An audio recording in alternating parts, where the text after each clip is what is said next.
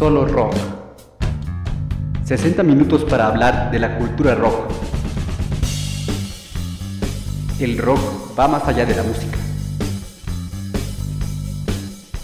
Bienvenidos.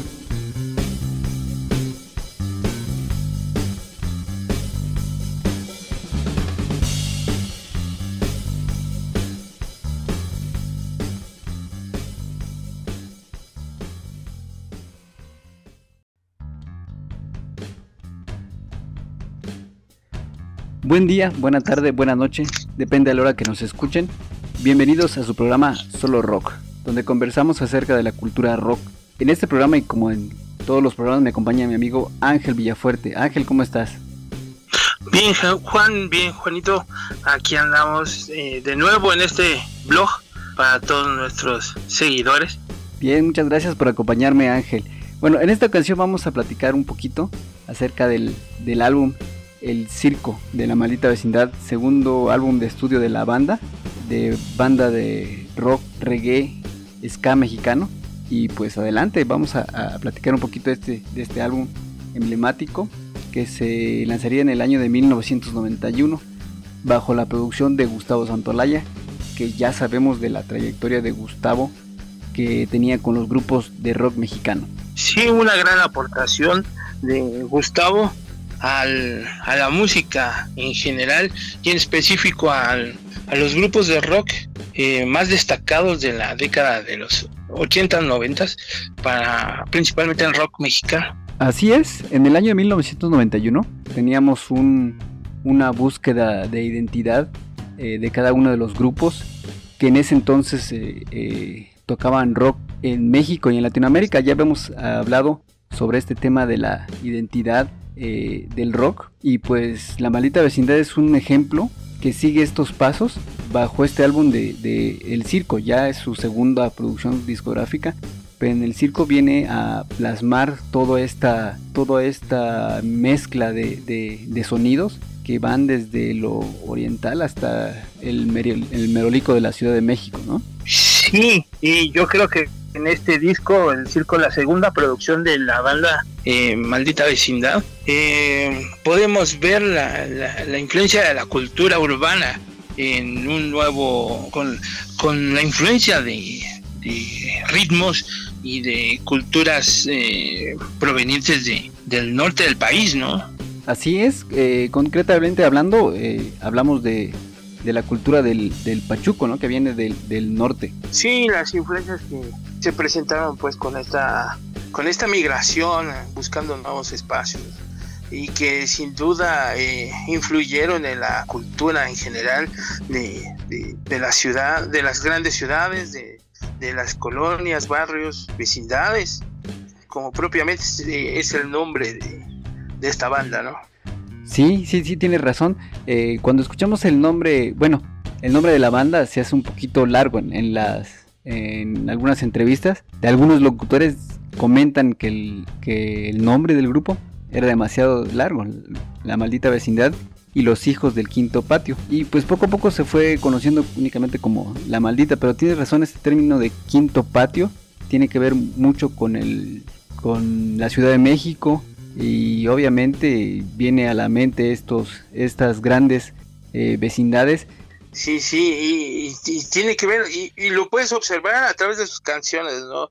Eh, es toda una, una, vivencia, es toda una, una anécdota en escuchar las canciones y, y escuchar la, la cosmovisión de, de, esas, de, esas grandes urbes, en específico la Ciudad de México como comentas, las letras las canciones son vivencias, son vivencias desde el Merolico, hay, hay personajes muy, muy entrañables dentro del disco.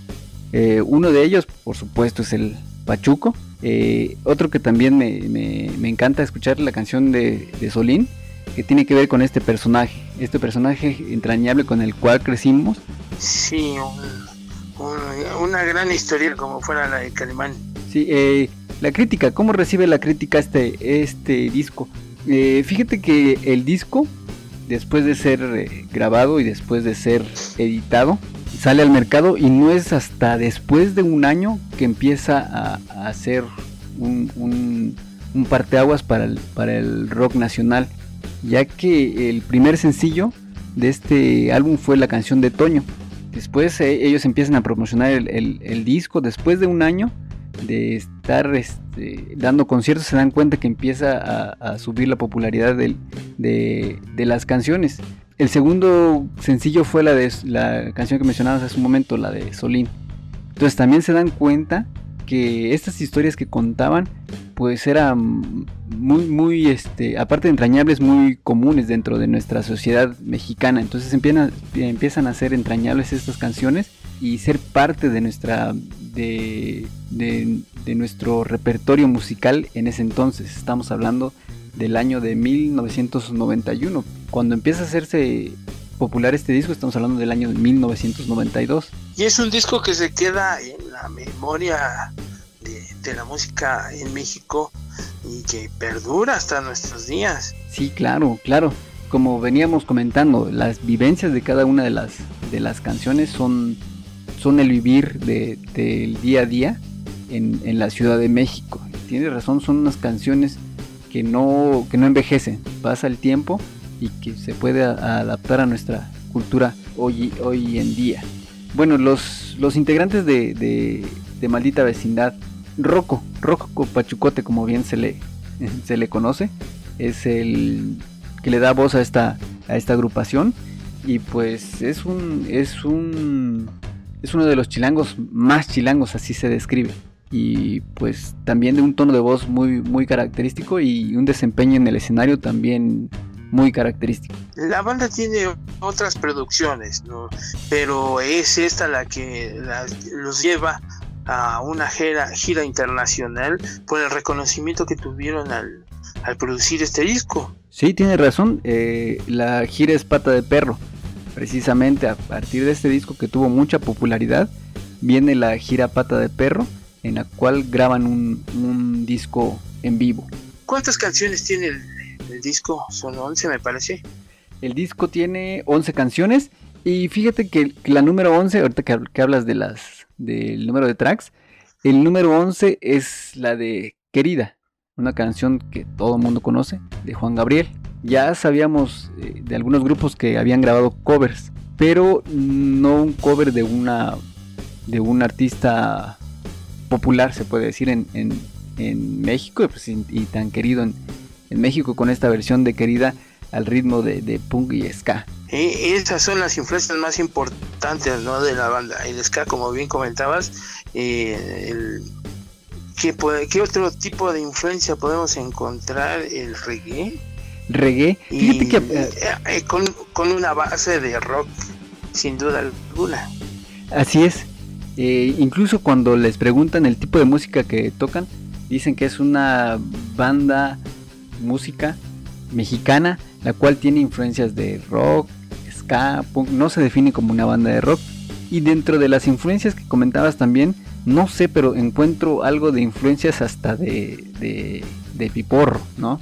con estas, esta manera peculiar de Piporro de, de cantar este, o de platicar estas historias. ¿no? Este pequeño guiño lo podemos encontrar dentro del álbum y también Rocco lo, lo, ha comentado en alguna entrevista que tiene ese tipo de, influencias, que se pone todo en una licuadora y que pues, da como resultado eh, este, la maldita vecindad. Dentro de la banda podemos encontrar a, personajes inolvidables y que lamentablemente este año perdimos a uno, a Sax, ¿no? Así es, a Sax de, la maldita vecindad. Obviamente está plasmada su, su, influencia dentro de la banda y también podemos encontrarlo en algunos videos por ahí tocando doble sax, ¿no? Si por ahí nos queda muy marcada esa imagen cuando agarraba los dos sax y empezaba a, ejecutarlos al mismo tiempo. Y también tuvo eh, varias colaboraciones con otros mm, grupos. ¿sí?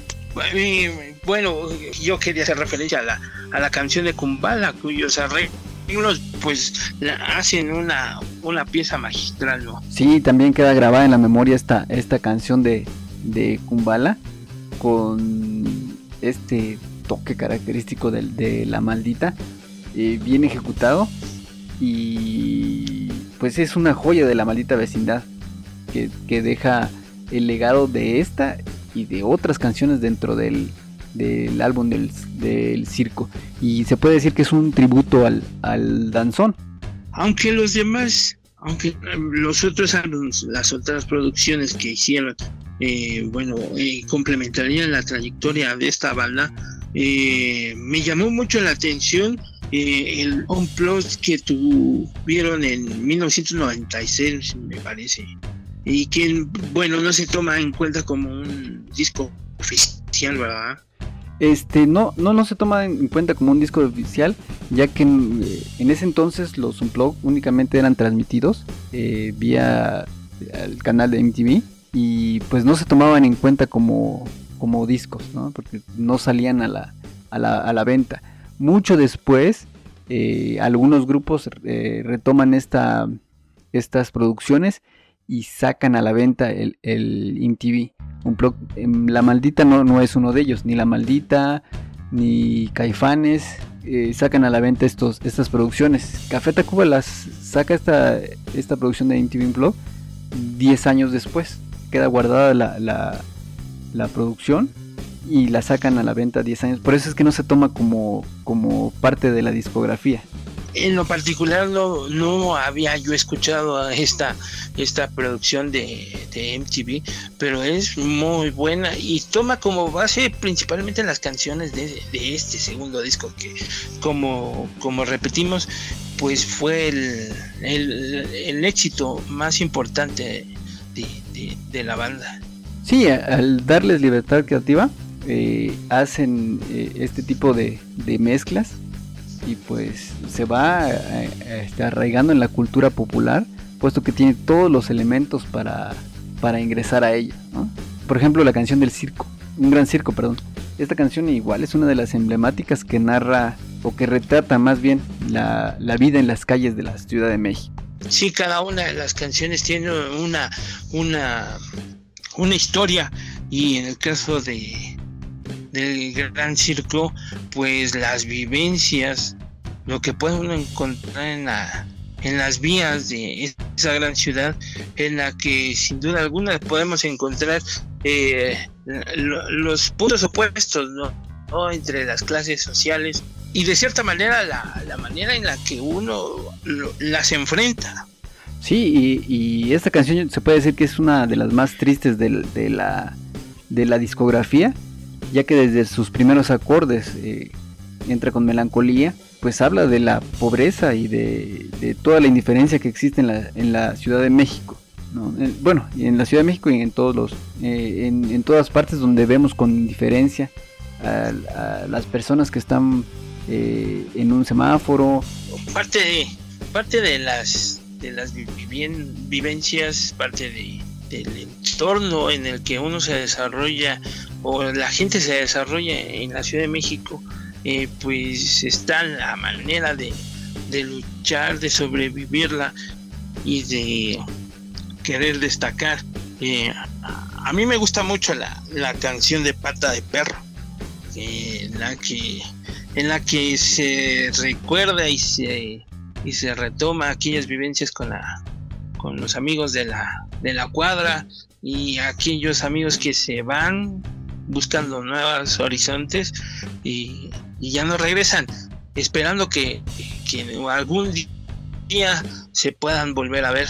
Así es, sí, este, este término de pata de perro aquí en, México es, muy utilizado para, para lo que describes, alguien que está de un lugar a otro eh, o que simplemente sale del, lugar de origen y no se no, no genera raíces en un solo lugar, simplemente va de un de un lugar a otro.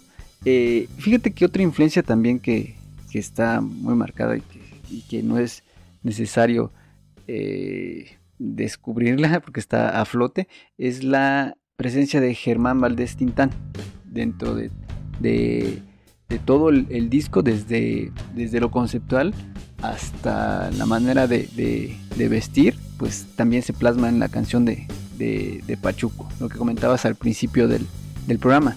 Esta influencia del norte del país, eh, em, con la presencia del Pachuco, pero representada con, la presencia de, Germán Valdés Tintán.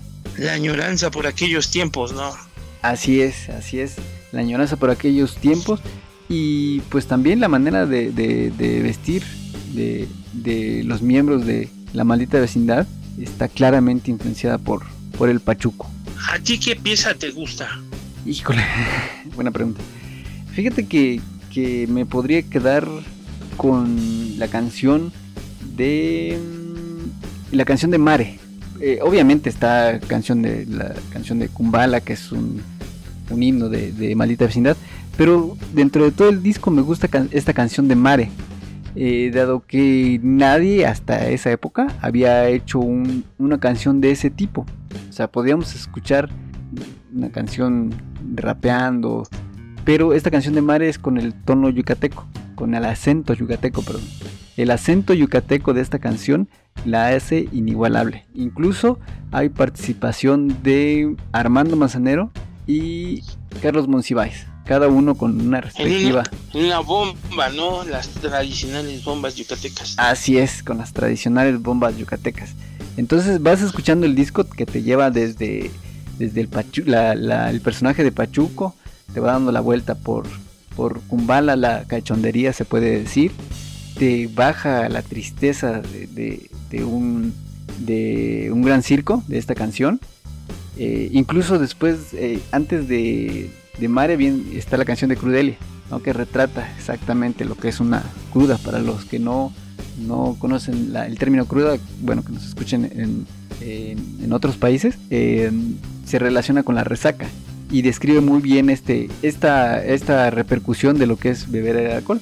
Y después de esta canción eh, de Crudelia, que es muy, muy divertida, viene la canción de Mare, que tiene estos toques que la hacen muy especial. Entonces, te digo, me quedaría con la, con la canción de, de, Mare. Me, me, gusta mucho esa canción.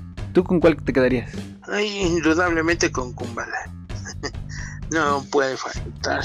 Sí, sí, sí, sí, te comento que este es un himno de, de la maldita vecindad eh, que tiene todos los, los, elementos para hacer una, una, una canción de que marque el, el rock nacional, pero sí, el disco viene, es parte del, complemento que tiene todo este, este disco, ¿no? Sin duda, sin duda, sin duda, la, el aporte que eh, Maldita Vecindad eh, ofrece a través de, esta, este disco, esta producción, pues ha, ha promovido eh, la creación y, e influencia a otros grupos para, para seguir con esta, con esta cultura del rock Sí, yo creo que este es lo, lo, trascendental de este disco, que es un parteaguas para que otros grupos desarrollen eh, su concepto, no propiamente parecido al de, Café, al de Maldita Vecindad, sino que empiecen a, descubrir que pueden mezclar ritmos, que pueden ingresar elementos sin, sin perder la identidad del, del rock and roll. Entonces, creo que este disco viene a ser un, parteaguas dentro del, rock nacional, no solo nacional, sino latinoamericano, dado que, varios grupos eh, son influenciados por esta, por, esta producción musical.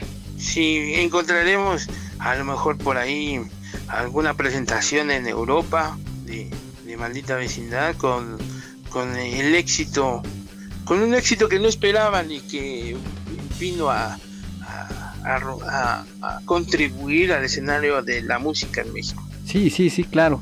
Eh, y Kumbala tiene razón, es una de las canciones que se fueron abriendo camino después del de, éxito que empezó a tener este, este disco, no fue de manera inmediata. ¿Actualmente la banda sigue, sigue tocando? Sí, sigue, sigue tocando. Eh, eh Rocco, eh, perdón, Sax, estaba delicado de salud, si no mal recuerdo, desde el año pasado, desde 2020, 2019, por ahí ya estaba, ya estaba un poquito delicado de salud. Y tuvo un periodo bastante largo de, enfermedad, que obviamente no estuvo con, la banda, pero sí lograron tener algunas presentaciones. Y pues ya ah, después de, que empezó todo esto de la pandemia, obviamente dejaron las, las presentaciones y pues Sax pues no, no logró salir de esta, de esta enfermedad, ¿no? que ya traía arrastrando. Ah, y se nos creo que se nos olvidó eh, comentar acerca de los demás miembros de, la banda. Hablamos de, de Rocco, de Sax. Eh, también está Aldo Acuña en el bajo. Eh, el Pato también, guitarrista también. Que es característico que esta banda dentro de los créditos pongan el, el sobrenombre. Y Adrián Navarro, Lobito, también en las percusiones, percusionista, que estuvo en la banda hasta esta producción del circo, pues sale, creo, si no mal recuerdo, después de la gira Pata de Perro, deja la, la agrupación. Y pues Sax, que no, que no solo estuvo en esta banda, sino que hizo varias aportaciones eh, con otras bandas. Podemos eh, escucharlo con las víctimas del Doctor Cerebro, con Tex-Tex. Eh, Tex-Tex creo que colaboró con ellos en la de Los Muñecos Desenchufados, que también tenemos un programa preparado acerca de este álbum, de Los Muñecos Desenchufados, donde tiene la aportación de, sax. Y también con Caifanes estuvo por ahí haciendo algunas aportaciones en el sax. Sax como uno de los de los integrantes también eh, contribuyó con otros instrumentos como fue trompeta. Así es. Y guitarra, ¿verdad? Eh, así es, así es, este, esta versatilidad que tenían los, los, los elementos en ese entonces, podía, eh, podríamos encontrarlo en, distintos instrumentos. Y pues ahí queda el legado de, de, Sax y de este álbum, que, que viene a ser un parteaguas dentro del, del rock nacional. Eh, para ti, Ángel, ¿cuál sería el aporte de este, de este álbum para la cultura del rock? Sin duda su estilo eh, fue, fue eh, un, un momento muy especial porque la, no existía en ese momento la influencia de, de, este tipo de ritmos como es el ska, el, reggae eh, y lo y la eh, mezcla que hacen con temas sociales pues la hacen la hacen una, una manera de expresarse muy muy diferente muy, personal y, y se volvió muy muy exitosa. Eh, creo que Maldita Vecindad nos deja un género que se puede, eh, que, que, han venido a, desarrollar nuevos grupos y que sin duda alguna enriquece la música, específicamente el rock en México. Bueno, para mí sería un poquito difícil entender el rock nacional sin haber escuchado este, este álbum. Es un parteaguas, es una mezcla de ritmos, es una apertura musical y pues está llena de, elementos necesarios para hacer un gran álbum del, rock nacional. Bueno, pues ahí queda eh, el comentario acerca de este, de este álbum. Los, invitamos a desempolvar el disco, a escuchar este gran disco. Y pues nada, nos escuchamos el próximo programa. Muchísimas gracias Ángel por tu compañía. Gracias Juan gracias a todos los que nos escuchan, nos invitamos a escuchar rock mexicano que encontrarán muchas sorpresas. Mi nombre es Juan Molina y nos escuchamos el próximo programa. Hasta la próxima.